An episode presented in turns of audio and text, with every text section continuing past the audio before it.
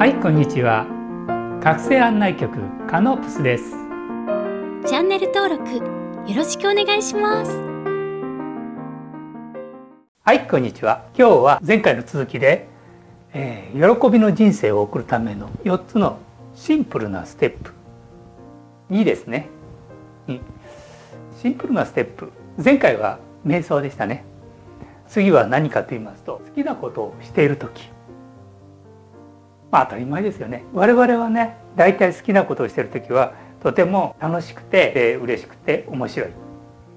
でそういう時っていうのはすごいインスピレーションも湧いてきてね。すごくいいんですね。ここでね言えることは前回も言いましたようにもう時代は変わりましたよって。でどのように変わったかったら今までは皆さんを好きなことをさせないためにあったってことです。好きなことをするよりも仮の親騙しの親のために働きなさい。役に立ちなさい。役に立たないのはね働かざる者を食うべからずという。だからどんどん働きなさい。そういう世界だったんですね。それが新しく元の世界に変えると親は誰かって言ったら神ですね。神そのもの。だから皆さんも神ですよ。そうすると楽しいことやりなさいよって。楽しくて嬉しくて面白い笑顔がいっぱいあるワクワクするようなそういうことをねいっぱいやりなさいよって。そういう世の中をみんなで作っていきませんかっていうことなんですね。だから喜びの人生を送るためにはっていうのはこちらなんです。今まではお金を稼ぐためにお金に価値を持たせていたでもそのお金を作ったのは騙しの親ですからね。なかなかね好きなこと自分は何をしたらいいかななんていきなり言われてもね分かんない時もあると思うんです。でその時はね前の動画のナンバー2021覚醒に至る感動のプロセスの中にそのヒントというかねやり方まあヒントになるようなものをね動画に載せてあります。それもちょっと参考にしていただけたらなと思います。大体ね好きなことやってたらやっぱりエネルギーがねワクワク湧いてきますよね。そしてイメージアイデアもワクワクして出てきます。いっぱいね。そしてそれを元にして行動力行動が出てきてまた動きもワクワクして情熱も湧いてくる。もう本当楽しいというねここに無我夢中になって表現を楽しんでそういうね時間を忘れて子供のように遊ぶというそういう姿が一番いいんですよっていうこと僕らの子供の頃って言ったら一番ワクワクしてたのはあの長い夏休みですよね。今の子供たちはどうか知りません。ゲームとかね塾とかねそういうのがいっぱいあるから。僕の子供の頃は近くに川がありました。もうね午前中からほぼほとんど川遊び魚取りしたりして。んでまたご飯食べてすぐまた川行って遊んでました。一日中ね遊んでました。で疲れたらぼーっとしてました。そういう時間がすごく楽しかったです。学校行かなくていいしね。勉強もしなくていいし。ただ宿題がねあってねあれだけがまあ、自分の遊びのテーマで夏休みの一つの課題みたいなものをねやったことはありますけどね。やって失敗したのを覚えてますね。でも楽しかったです。夏休みってね。それがまた9月だんだんだんだん近づいてくるとね毎日学校行かなくちゃいけない。あんまり学校好きじゃなかったので嫌だったんですけどやはり楽しい豊かな時間っていうのが一番いいですよね。でそれが一番豊かな人生を送るためになる。一つのポイントになります。本当に好きなことをしてる時です。でここで20から21の時に自分が今好きなことをやりたいヒントみたいなのありますのでちょっと使ってみてください。でまあこうやって楽しいことをやってる時に高次元の存在たちがサポートしてくれますよっていうんです。じゃあ夢中になってる時ってどんな感じなのかっていうとねまあ我を忘れてる時ですね。まあ消えてる時って書いてるけど我を忘れてこう楽しんでる時。その時はすごい全体にこのオレンジのラインがあります。これは愛の波動だと思ってください。この波動に乗ってる状態なんです。ね楽しんでる時は。で通常例えば僕たちがああれもしなくちゃいけない学校の宿題があった子供の頃ね。そうするとこういう感じになってるんです。ここの世界に。で波動も荒いんです。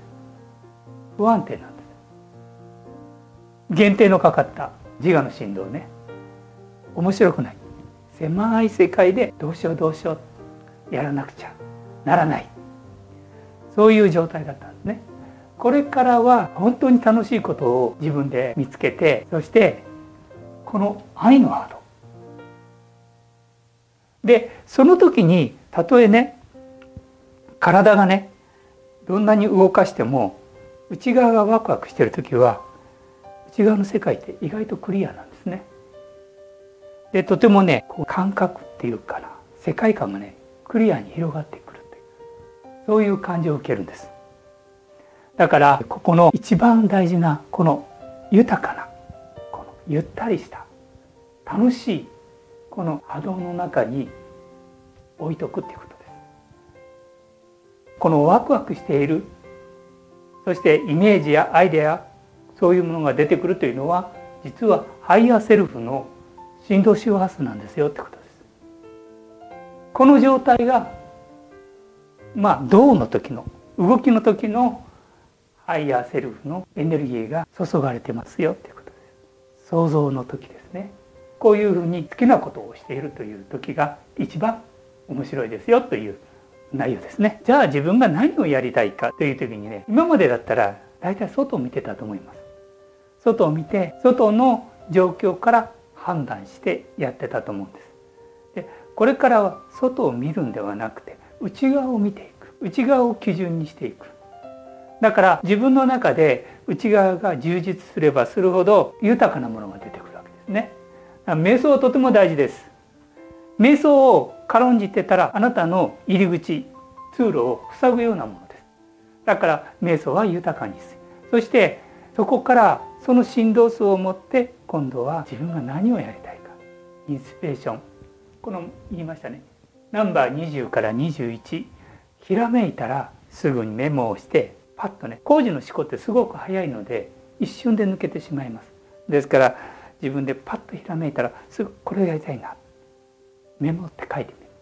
そしてそれが膨らんでみたらあこれは面白い。ワクワクっとしたらそれがあなたの今。やりたいこと。そしてあんまり大きなことをしなくていいです。最初は。可能な限り小さくね。その日で完結するぐらいで。その日に始めてその日に終える。